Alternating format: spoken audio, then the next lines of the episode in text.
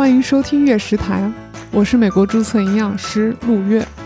区别于我的另一档播客《八九不离十》，这是一档我个人的访谈播客。这里不教你如何健康，不想着科学循证，但收录我觉得有趣的对话和我圈子里的故事。呃，我就我当时就是在收集我上课的每一个 syllabus，然后我就想要。我就觉得说这个东西我以后可能用得到，因为就是它是一个体系化的东西嘛，包括所有上课的 PPT 啊，然后它的一些 homework 的这个 outline 啊什么的，这个东西我都有留下来，然后包括美国营养师协会网站上的一些资料，嗯，其实我在国外上学的时候比较早嘛，在这个 AND 美国营养师协会这个组织。在叫 A N D 之前，它叫 A D A，它叫 A D A 的时候，我我就在学习了嘛。所以呢，从 A D A 这个阶段到 A N D 这个阶段的资料啊，包括他们是怎么更名的，然后这个组织经历了一些什么样的变化，这些资料我是一直在收集的。嗨，大家好，这次我跑去采访的对象是张雅洁，也是你在片头听到的声音。和其他嘉宾有些不一样的是，我和雅洁在线下曾经见过面的，是在二零二零年年初纽约的一个饭局。那当时呢，因为聚会参加的人数比较多，又坐的是一个大长桌，很遗憾当时我们没能面对面去单独细聊。但是聚会结束，我其实是拿到了他的名片，上面写的是中国营养学会。那三年过去了，雅洁的工作岗位也有了一些新变化，比如说她从北京搬到了上海，现在的职位是医院临床营养相关的。雅洁在群里绝对是个热心肠，会给大家答疑关于回国就业的问题啊，分享岗位，还有我们的行业动态。那我去找他聊注册营养师在中国的就业，其实再合适不过了。我们俩的对话内容确实不少，但我又不忍心剪掉太多的精华，所以我给大家分成了上下两个篇章，方便大家使用。Hello，大家好，欢迎收听我的个人播客《月食谈》，我是主播陆月。那今天呢，想和大家来聊一聊注册营养师、营养师在国内的就业。那我非常荣幸啊，今天能够邀请到雅洁来跟我聊一聊这个话题。那我觉得雅洁是个非常合适的人选，因为他在过去几年间也是在推动中国注册营养师体系发展当中做了很多工作。那我先让雅洁跟大家打个招呼吧。Hello，我是雅洁。OK，那雅洁，你给大家再稍微介绍一下你的背景，或者说你现在在做什么？嗯，好的，我就简单介绍一下。嗯，我是在美国读的，呃，营养学专业的本科和研究生。然后呢，后来就回国工作了。嗯，我在回国的工作历程是比较曲折的，就是有在企业工作，然后后面在学会工作，然后现在是在医院里边。嗯，哎，那我想问问你，当时回国是毕业之后就马上回国吗？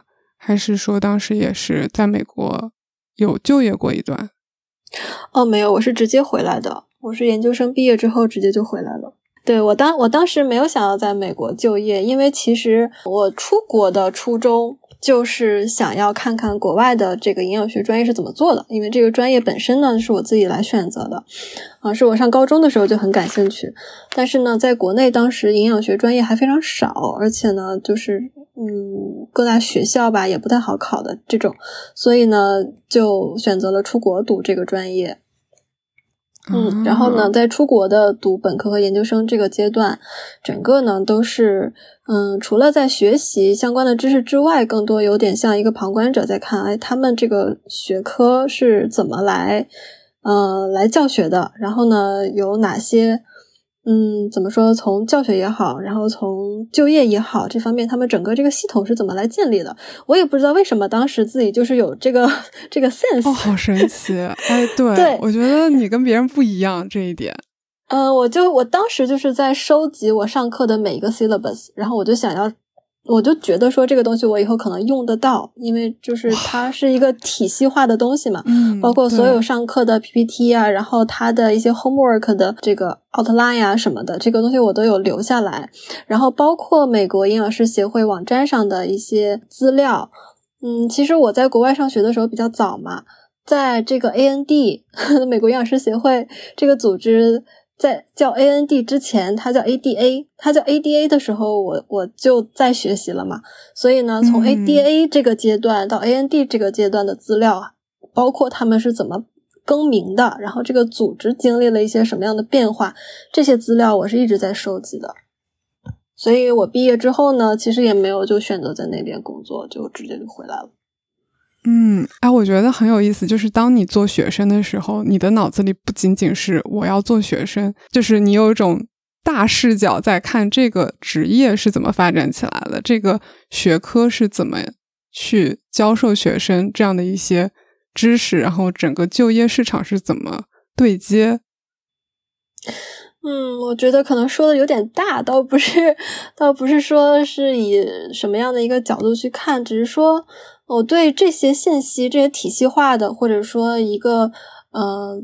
组织结构化的这种，或者说社社会结构的东西是比较有兴趣的，也就是为什么营营养学也是一直我非常有热情的一个学科嘛。它不是纯纯的理科、工科或者是文科，它是一个交融的学科，所以可能这只是我个人的一个兴趣，倒不是那么宏伟的 一个东西。嗯，我我觉得就是你思考问题的时候，你的这个从。这个组织架构这个上面去解析，然后我当时其实做功课的时候，也是正好看到了你二零二一年发的这个呃文章《美国注册营养师体系发展浅析》。因为我其实你发的呃你写的这些很多东西，我其实作为营养师我是不知道的，因为我只是更多的是一个感觉在体系里面就跟着体系走，但我从来没有在抬头看，哎，这个体系到底是怎么发展到今天这个样子的。哎，这个还突然间解释了 我对你这篇 文章的疑惑。我想说，哇，好有意思啊！是你做了好多功课吧？肯定是，就是你从一九一七年的一个美国协会到它现在的整个发展，我想说，哇，太有意思了。嗯，对，就是梳理这个历史资料的过程也是非常有意思的。就是美国 AND 他自己出了，他自己隔一段时间会出一个历史回顾的这样的一个东西，一个报告也好，或者是文章也好。其实他是把每一个阶段性的东西，为什么这样去进展，为什么做这样的改变，都有一个详细的记录，这样给后面的人就会有一个参考，就会一步步知道我们这个职业是怎么来的，我们这些人要做什么事情。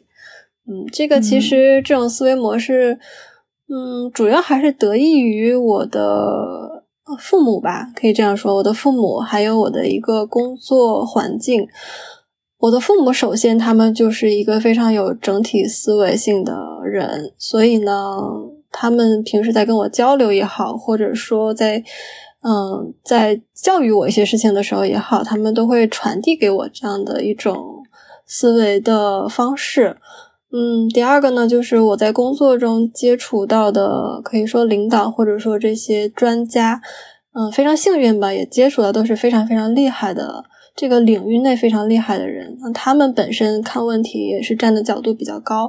那么我们，那么我就从他们这些高瞻远瞩里边稍微拾得一点点 小小的，呃，这个成成成成就吧。所以呢，我就。把这篇文文章给传出来了，传出来之后，感觉可能会有一点借鉴意义吧。因为这几年也是美国营养师协会在对这个制度做一个比较大的修改的一个阶段。对对对对，以及包括二零二四年这个硕士为最低门槛才能去做美国注册营养师，这也是一个非常大的政策改革。哦，对，你知道比较有意思的是，比较有意思的是，就是这一次会议。嗯，美国营养师协会在讨论是否要把这个门槛从本科提升到硕士的这一次会议，它叫 House of Delegate（HOD Meeting）。啊，这次会议我我当时是在场的。哇，在哪里开的？是在美国吗？啊，在费城。嗯啊，对，在费城，因为你知道 Fancy 的那个会是每一年都要开嘛。然后呢，这个 HOD meeting 它也是在这个 Fancy 的会上会开。然后这个 meeting 呢，其实是属于圆桌会。然后呢，嗯，我当时在的那一届，嗯，大概有二十个圆桌。然后每桌上会有不同领域的呃营养师和营养从业者凑成一个桌子，那这样的话，大家会有一个系列的议题，然后不同领域的人来讨论。啊，我当年还是学生，所以我当年是被选择是学生代表啊，所以那个桌子上有企业的人，有高校的人，有医院的人，还有学生。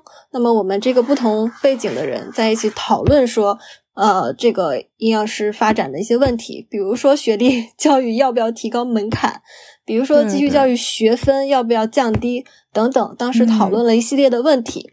然后会后呢，这个 H O D meeting 的人就会把我们所有讨论的结果汇总起来，然后他们再进行内部的讨论，形成最后的议案。嗯，所以当时这个会议结束就已经定稿了吗？还是说当时它只是一个开始讨论的阶段？呃，没有定稿，那个时候还没有，只是说当时是一个很重要的议题，就是说他们会后嘛，会把我们这二十个桌子的人，呃，哦，二十个桌子，好大，好大的房间。对，是一个很大的会，而且是开一整天，从头说话说到尾，到最后我都我都要崩溃了。对，所以就是他们会把我们所有这些人的意见都汇总起来，然后再做他们内部的一个商定吧。嗯嗯，当时是没有结果的。对，我觉得可以想象，当时应该双引号吵的应该还是蛮激烈的，应该也是意见非常的左右。对这个比较好玩的，因为是每个桌子上你可能遇见的人都不一样嘛。啊，有的桌子你就会发现它很安静、很和谐，大家每个讨论议题啊说两句话就差不多了，大家哎有一致的目标。然后有的桌子就声音非常大，吵得不可开交，因为一个桌子上就坐八到十个人吧，我印象中是这样子。然后会每每桌上会有一到两个学生。嗯，哇。我我之前都不知道你有这样的经历，好有意思。我觉得这个同时也反映出来，整个营养就业职业推动的时候，其实是有非常非常多的因素在里面的，不仅仅是营养师希望他们有怎么样的待遇，有怎么样的一个就业市场，有各个方向的力量。嗯，我不知道雅洁能不能聊一下你自己当时回国有接触到。相关的这样的我们注册营养师体系推动的这样的一部分工作经历，嗯，是不是也是类似刚刚你说这种圆桌上的有不一样的人？嗯，有类似的阶段，但是呢，有一个最大的不同呢，就是人家已经一百年了，我当时回国的时候，我们还没有，就是我们是他们是从一百到一百零一，我们是从零到一。就是大概是这个样子吧，对，所以，嗯，是不太一样的，嗯。哎，那雅洁，你一开始怎么知道营养这个专业？你之前有在前面提到说，你觉得营养这个学科就非常有意思，它非常的融合，还有各种各样的一些内容，它不仅仅是单纯的理科。是这样的，嗯，我我我们整个家族呢都是非常喜欢食物的人。嗯，对，所以天然就对食物非常有兴趣。然后呢，我又不是非常 aggressive 的这种人，所以我就是更关心一些具体的小的事情，比如说花草树木，比如说一日三餐。高中的时候，我有。哎，可以说是三个方向，一个是我刚才说的花草树木呢，就是环境保护，是我觉得非常有意思的事情，很喜欢的。然后第二个是跟食物相关的，也就是我们家族遗传的爱好，嗯，那就是很自然的，就是营养学，因为食品科学，嗯，也是相关领域嘛。但食品科学更感觉是工业化一点的东西，可能是生生产这种预预包装食品啊什么的，跟跟人打交道少。对，跟你的一日三餐关系还是远一点的。你一日三餐更多是从新鲜的食材，然后把它烹饪成啊一道菜，这样来吃进去。所以这个是，而且它有一个生理生化的过程。我有一个很好很好的朋友，或者说也不完全是朋友吧，他就说每个人对食物的感受都是不同的，这个是非常妙的事情。因为嗯，所有所有的事情都是不都是没有确定性的啊。但是呢，你跟食物的关系那。就仅仅是你和食物的关系，然后呢，每个人和食物的关系还是都不一样的。从你，你就算吃的东西是一模一样，但是你从吃进去的那一口，你咀嚼的，嗯，频率、次数，然后呢，还有你咀嚼的这种，嗯，对它口味的一个感知，包括它咽下去之后，在你的身体里边消化代谢的整个过程都是不一样的。这个是完全个体化的一个东西，就完全是属于你自己的。所以就是它是很很妙的一件事情。嗯，所以我知道你现在可能看不见我，但是我在疯狂的点头。我感受到了。对，就是它非常非常美妙啊，所以营养学肯定是我当时的一个首选。然后还有一个我比较感兴趣的是心理学，但是说实话，就是心理学这个东西可能会给自己带来一些影响，就是它没有那么简单。没有这样说可以吗？就是它可能是你要面临的情绪好，或者是面临的各方面的压力也好，要更多一点。所以呢，当时这三个方向里边，我就选了营养学，这也是我最心之所向的一个。嗯嗯，还真是。我觉得你刚刚说的时候，我就在想说，确实你刚刚的一些选择，就反映出来它食物在不一样的一个情境下的一个啊。含义，就比如说对个人来说，它可能有社交的含义，它有滋养我们身体的含义。然后对于环境来说，它是整个农业生产过程中的一个产品。然后你又说到了心理，就是每个人在想吃什么，为什么要吃这个，要吃多少，这都有一些心理活动、内心活动。我想说，对，这就是食物它妙的地方。嗯，对对对，我在这边也疯狂的点头。嗯，总结。对，那那关于营养这个专业，其实我自己是我本科在国内念的，所以当时国内其实是没有营养这个专业。如果有，我觉得我还是很愿意去上这个本科的。嗯，所以当时是从食品这个圈子入门，但是后来发现我更喜欢跟人打交道。然后我意识到，哎，有营养师的这样的一个职业，因为这个它是更有应用含义的一个学科，它不是说只要你把数据生产出来，你告诉大家趋势就，你是要跟人去告诉他们应该怎么样做可以更好，所以这是我接触营养的一个方式。嗯，然后我也其实，在后来，嗯，毕业之后回母校高中的时候跟。啊，老师去聊起来，我说：“哎，我现在读的是这个专业。”那老师其实就其实不太知道我营养读完能做什么，所以他也会问我，他说：“哎，所以你读完想做什么？” 但是我其实一下答不上，就是我很享受去学这门学学科里面不一样的一些课程，比如说营养咨询，比如说就非常硬核的一些生理学信息，或者说运动营养。就是非常的有意思，但是我也发现，好像就业这一块是让人有一些不知道怎么回答的问题。嗯，你是说，嗯，自己想要做什么，还是能做什么？就是我觉得都有，我觉得都有。就是我能从在美国上课的时候，听学校里面邀请已经毕业的毕业生回来给大家做一些。职业指导分享的时候，我能看到他们在做什么。那他们的一个职业经历对我来说是非常有启发的。但是同时，我也在想，我能做什么？一部分肯定是我的兴趣在哪，另一部分就是这个市场里面哪一块地方我可以填进去。就是我当时的一个焦虑，或者说大家对于这份职业的认知，感觉是卡在那个地方。嗯。明白，其实这个也是一个，不只是在国内有这个问题，在很多地方都是一样的困境。因为营养学本来就是一个新兴的学科，那么营养师更是一个新兴的职业，所以它本来就是在一个混乱的阶梯前进的过程当中的。呃，所以我觉得这个混乱本身既提供了机会，也确实提供了，也确实给了大家很多不稳定的感觉。嗯，但是也是我说的机会嘛，机会在这个混乱当中是更显现的。嗯，因为呢，这个其实更给到我们自主去选择，我想要成为一个什么样的从业者，嗯，去开拓一片领域的机会。嗯，我为什么这么讲呢？可能有点抽象，就是它不只是说，不是大家想象中的，那我我。自己创业，还是我自己能做点什么？这个很难呀。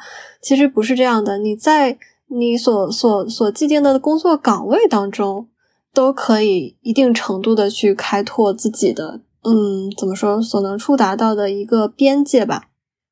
我举一个详细一点的例子，比如说，嗯，国内。的营养科有很多医院里的营养科，它也是新建立的、新建成的，或者说它之前只是有一个名字，但是呢没有明确的岗位职责划分。那么当你在这个营养科工作的时候，你就可以成为这个岗位职责划分的一个推动者。嗯，就是它它不像说有很多工作岗位是有一个萝卜一个坑，或者说它有非常明确的这个呃这个 job description，对吧？啊，你来了之后，你的职责就是一二三四五，然后最后一条是服从领导其他的安排。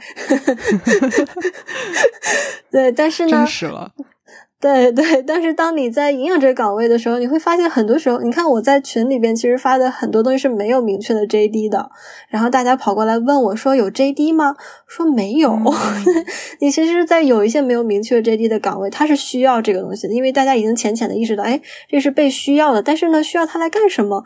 可能管理层也没有想得很清楚。那么像我们这种在国外有经验的，或者说看过别人更加成熟模式的一些人，就可以发挥自己的作用，把比较好的东西带回来，然后也把他们走过的弯路成为我们的经验。所以呢，这个其实是非非常有意思的一件事情，嗯，也是非常考考验个人能力的一件事情，因为有些人就是喜喜欢有 JD 的工作。对我我我觉得确实大家。对于很多事情的决策有不一样的地方，我觉得你刚刚提的这一部分，是不是也是你当时在群里面给大家发海外回国营养师就业问卷的一个理由之一呀？就是你觉得我们好像还可以在国内发光发热？对，这个是我非常重要的一个目标之一。嗯，其实呢，国内大家看起来是这样的，但其实非常非常需要。海外的 朋友们回来建设家乡，为什么这么说呢？你刚刚前面提到的是说，因为我们在国外建了更成熟的体系。嗯，对。就是不管是你在国外的工作是在临床上面，或者是在其他的机构里边，你已经见过了他们完整的 JD 是什么样子，然后他们整个的运营模式是什么样子，你已经有了一定的良好的工作习惯，并且你受到的教育相关的教育是完整的。对吧？我们其实都是一个体系，一个他们 accreditation system 下面的一个教育体系培养出来的。我们的知识模块和架构也是相对来说是相似的。嗯，我们在职场上面的思考模式，可能就是在知识这个层面也是相似的。那如果有这样的一群人或者是一小群人，嗯，在同一个时代回来的话，那其实可以有一些嗯协同效应的。其实它可以更好的发光发热，一个人、两个人肯定是不可以，可能就是被大的洪流吞没了。那好，我在这里就没有明确的 JD，那我就随便干点东西，我就干点自己喜欢的就 OK 了。但是呢，如果是多一些人能够一起回来的话，就把一个整体性的东西能带回来，其实是一个蛮好的。嗯，不光是在 就业多的北京、上海、深圳。广州，那么其实，在一些其他的城市、二线城市，如果也能慢慢的有这些人的话，这个整个的发展才能更加往往前，不然的话会比较难。嗯，还是希望更多的人能回来的。嗯嗯，我我很同意你前面说的，就是一个人的力量可能很微小，也很容易被大环境压制住，我们就只能随波。但是如果我们是一起手拉着手的。可能这时候我们可以一起发出的声音，我觉得是更大。这这也是为什么我想要去做这个播客，然后想要通过某种方式来一起发声的一个过程吧。我觉得这是我觉得非常非常同意雅洁的这个地方。太好了，我给我给到了你想要的东西了，是吧？对 对对，好的，完成使命。嗯，那你就是呃，要不要简单再给大家分享一下你当时这个问卷啊，目前已经收回到的一些结果？当然非常出奇，你可以给大家讲一些你发现还蛮有意思的一些回答。趋势？呃，我简单的说一下比较有意思的几块吧。嗯总总总的回收的数量大概是一百一百多一点。然后呢，首先就是发现大家 都挺任性的。怎么说这个任性？对，不好意思，但是呢，我确实想说，因为在有一有一个问题是你选择营养专业的原因这一题里边选择最多的，选择最多的，你你要不要猜一下大家是什么？我就先不告诉你选项，你就盲猜。为什么要选这个专业？嗯，能随便猜一下吗？觉得这专业好玩。哎，没错。兴趣爱好，兴趣爱好是第一位。嗯，因为其实我们知道有一些人出国，其实大部分人出国想要去接受更好的教育，还是更多是想要在知识或者是职业发展这个方面有呃更好的前景的。那么。我们这个说的前景是 money 对吧？前景啊哎哎，就是你 get 到了。但是我们这个专业，大家真的就是把专业前景，这个前景是前方的前，专业前景这个只占了百分之二十几吧，反正非常低的一个比率。嗯嗯，兴趣爱好是远远超过任何其他的这方面的。然后第二第二个原因就是想要照顾好自己和家人的身体，所以我觉得我们这 好有爱啊，这小这一群人，对对，好可爱啊，好可爱，真的是好可爱。嗯，这个是里边比较有意思的一个。嗯，我不知道你在国外读书的时候，你们班里的同学大概经济水平是怎么样子的？啊，我觉得都是中产以上，肯定。嗯，我为什么说这个？因为有一次我们有一门课的教授，他直接就问了，他说：“请全班起立。”啊，全班都站起来了。然后他问：“你们觉得自己谁家里边是 rich 的啊？你们可以坐下来。”结果几乎全班人都坐下了。哦，真的吗？我还以为大家会看一看，然后坐下来一两个。对，因为当是美国人嘛，我们那个班有有我，还有一个香港朋友，然后呢，其他人都是美国人，他们就真的是先是互相看了看，然后大家很默契的一起坐了下来。所以这是你讲的本科的时候的班级吗？还是研究生阶段？呃，我本科的时候的，研究生好像不是。嗯，啊，一方面呢，是我们是一个非常有爱的群体，另外一方面是。我们可能没有把经济考虑在第一位，嗯，这可能是来源于我们父母给到我们的支持，也可能是来源于我们本身是这样的一个思考模式吧。我我我觉得你刚刚说这个也是我们自己在美国学习的时候，教授会不停，至少在我的嗯各大的学习过程当中，我们有不停强调反思自己的 privilege。就是我们这一群啊，来学习营养学，尤其在纽约这样贫富差距是非常明显的一个地区。我们不是说天天坐在那儿给高大上的、在兜里特别有钱的人做私人的一些咨询，我们同时很多时候是在思考怎么啊用营养、用食物这个来解决一些社会问题，就比如说校餐。然后你可能是会被分配到非常穷的一些社区里面去，给他们做一些营养教育。嗯，我觉得这个部分可能是在国内就业的大家可能跟营养师职业挂钩的时候不太挂得上的一些画面。但是其实这个就像你刚刚说的，我们的职业其实是有非常多元的一些地方。嗯，是的。特别感谢你把这个话题拉回来了，嗯，因为我其实刚刚想表达的是，嗯，当当你在选择这个专业的时候，嗯，你选择的是什么呢？对吧？我们选选择的是，可能是对这个知知识领域很感兴趣，也有可能是想要用这个赚更多的钱，也有可能是想要通过这个成为更好的自己，也有可能是去帮助更多的他人。所以呢，每个人其实他选择的。这个原因是非常多元化的。那么我们这个专业既然能把兴趣爱好放在第一位，那肯定这个热爱是肯是是很明确的。我们至少说是热爱这个东西，才要去用它去做其他的一些目标。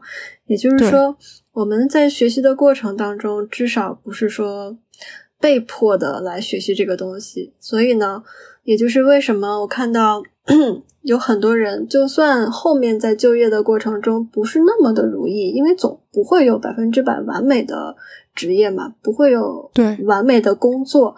就算他有不完美的地方，大家都还是坚守在这个岗位上面。嗯，就是他永远带给你希望，会有一些难过、痛苦的时候，但是他永远又给你希望，给你。热情点燃你心中的小火苗，让你想起最初为什么选择这个专业，就是兴趣爱好，是一帮热血之人啊！突然热血了起来。对对对，但是我我突然就是我想 validate 一下你刚刚说的这个问卷收集，我觉得我接触到的身边的，无论是美国人还是自己同样都是留学生的这一帮人，大家问为什么要选这个专业，真的都。把热爱放在了第一位，就是我就喜欢呀，我就好喜欢。嗯，我觉得这个这个也是很多出出国留学的人的一代的共性吧。嗯，但其实，嗯，可能我我年纪大一点，我年纪大大一点，就是在我们这个阶段出国的，还有我们更早一个阶段出国的，其实很多人就是为了。啊，白手起家，或者是为了改变命运等等，嗯，就是还是不太一样的。对，整个嗯发展的阶段会不太一样。但是真的，如果你有条件去为了热爱去做一件事情，去选择一个职业，就是非常非常幸运。是的，是的。那还有其他的一些趋势或者问题数据，是你发现还蛮出乎意料的吗？出乎意料谈不上，但是这个学历越来越高，确实是一个趋势。嗯，我们这个里边大部分的人其实都已经有硕士的学位了，然后博士甚至都有百分之五这个样子，所以真的是，嗯，硕士占了大半天吧。嗯嗯，我还挺想问问雅洁，方不方便分享？有一道题是问了回国就业动机。回国就业动机嘛？那你这个想不想要再猜一下哪一个是最重要的？盲猜，因为家人在国内嘛。我觉得你太厉害了。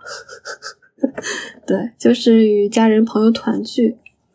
嗯嗯，这个是一个很主要的，尤其是近几年回国的人非常多。像我那个时代，我那个时代，像。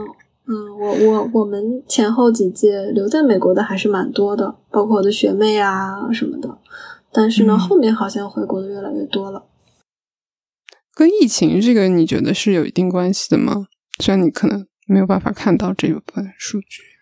对，这部分没有数据，但是嗯，根据身边人的反应吧，还有根据我们这个小群体里边这些人的反应，是有一定关系的。嗯。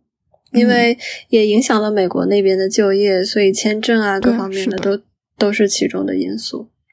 而且而且另外一方面来说，国内的生活确实是不太一样的。嗯，跟家人比较近，或者是一些习惯、一些饮食，以及现在其实营养的工作岗位也慢慢的规范和多了起来，可能也都有关系吧。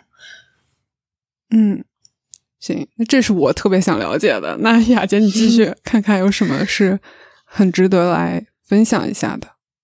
我其实想要分享一下，就是就业的场所。嗯嗯，就业场所来说的话，其实有点出乎我的意料啊，因为我的那个问卷里边的题目是海外的。这个就业场所，也就是大家在国外的时候在做什么事情？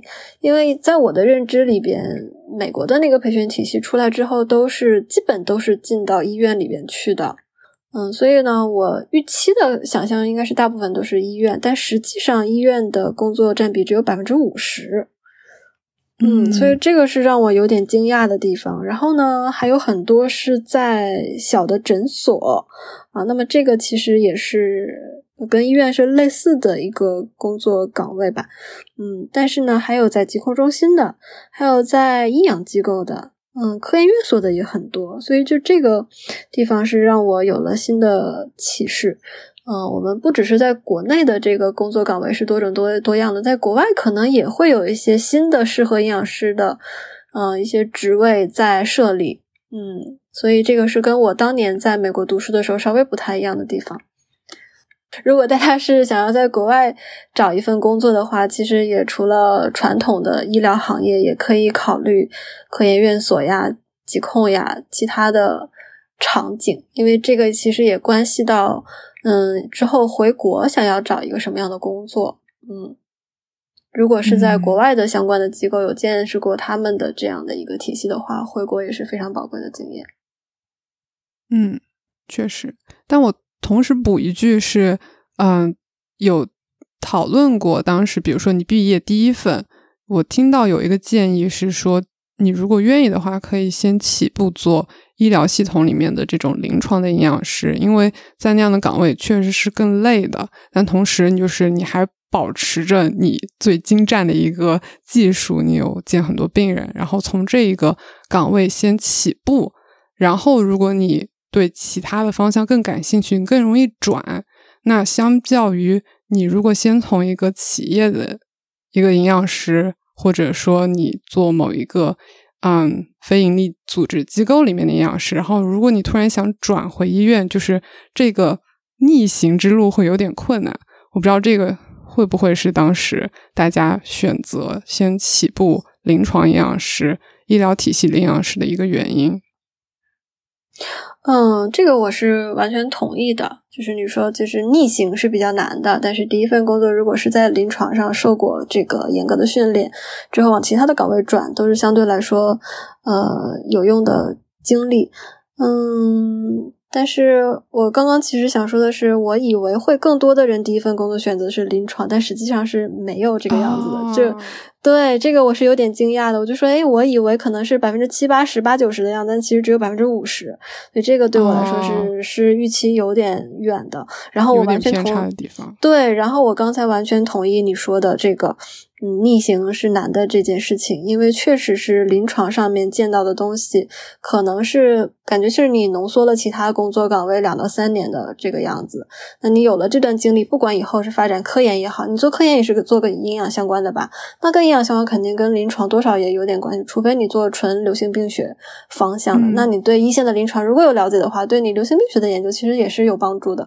所以临床的经验，不管是你以后做。科研也好，或者是在企业里边做相关的也好，你一线接触过病人，那肯定嗯是不一样的。所以我觉得你说的完全可以从嗯医医疗出发，这一点也是很关键。但是不是给大家一个强制的？如果你说我就是只想做研究，甚至我不要搞临床，我只是做基础研究，那么就早点进入实验室。所以这个也是一个个人选择的问题。嗯嗯，OK，那还有什么问题是？蛮值得分享的，你的问卷里面，我的问卷里边，其他的就是比较常规的，比如说来自哪个国家比较多呀？那这就是其实在美国学这个专业的还是相对来说较多的，嗯，美国、加拿大，然后呢，再就是澳洲，澳洲，其对，其实日本的非常少，这一点我也觉得有点奇怪，就是。因为日本的营养学或者说他营养师这个职业发展的是非常好的，而且呢是非常符合我们亚洲人习惯的。嗯，包括说他的考试制度嘛，跟北美那边不一样。北美是滚动制的，嗯，可以随时去考试，然后呢考试只要合格通过就好。它其实，嗯，考试和实习的比例都是。相似的都是占占的都很重，都很重要，是一个综合的这样的一个考量。但是呢，在日本的营养师制度，你除了那些东西之后，你的通过国考，他们的日本管理营养师的考试也是国考，通过国考这件事情也很重要。所以他们是把知识这个层面，嗯，放的就很很亚洲人嘛，很很亚洲人。嗯嗯，对，所以呢，其实他们跟我们是更相近的，从文化角度也好，或者是从这种教育体系也好，嗯，是更相近。从食物的种类也好，也都是更相近的。那么，我其实觉得到那边去有这个兴趣爱好，然后想要选择学营养学的人可能会比较多，但是实际上是蛮少的。嗯，这个跟我想的不太一样。如果我们有更多的人能到那边去学这个专业的话，那其实。可借鉴的或者可参考的资料可能会更多一些。嗯，我不知道会不会因为语言有一些，嗯，选择这个专业难度的地方。嗯，可能感觉英文可能对，嗯，对，比如说欧洲，或者你去澳大利亚留学、美国留学、加拿大留学，都是更多的一个选项，可能。嗯，对的。可能本来去日本留学的人相对来说就较少吧，嗯，只是在我们这个群群群体里边，这个比例一下就，所以我们是有的，是看出来了，有的是有的哦，好神奇。那这些国家之外，还有其他的国家的营养师吗？还有新西兰呀，还有韩国、法国、德国，嗯，都都有。我们大概有十二个国家地区吧，应该是。哇。天呐，我好想抓他们出来做我的播客聊天呀！哎，你们怎么学营养学的？好奇心大激发。其实我们还比较能一拍即合的，真的是我之前在营养学会的时候。呃，做我们注册营养师服务号嘛，当时我就想开一个专栏，就是采访各国的营养师，他们整个的教育体系是怎么样的，职业发展是怎么样的。对，就是看一看大家的相同的和不同的地方。其实也不是说非常有功利心的要去怎么样，但是真的就对这种不不同的文化是有兴趣的，不同的职业文化是有兴趣的。嗯嗯嗯。那我插一下，问一下，你的样本里面男性。营养师的数量和比例在多少？我可能又想要你猜一下。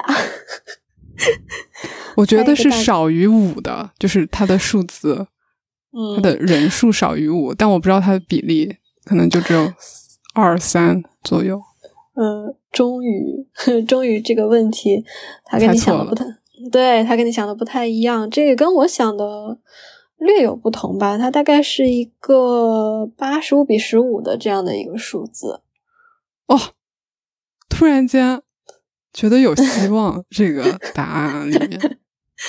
对，嗯，大概是这样的。我记得不是那么确切啊，但确实比我想象中的要多一点。我想象中可能是什么九十二比八呀这样的一个数字，但其实是高于这个的。但只是可能这些学营养学的。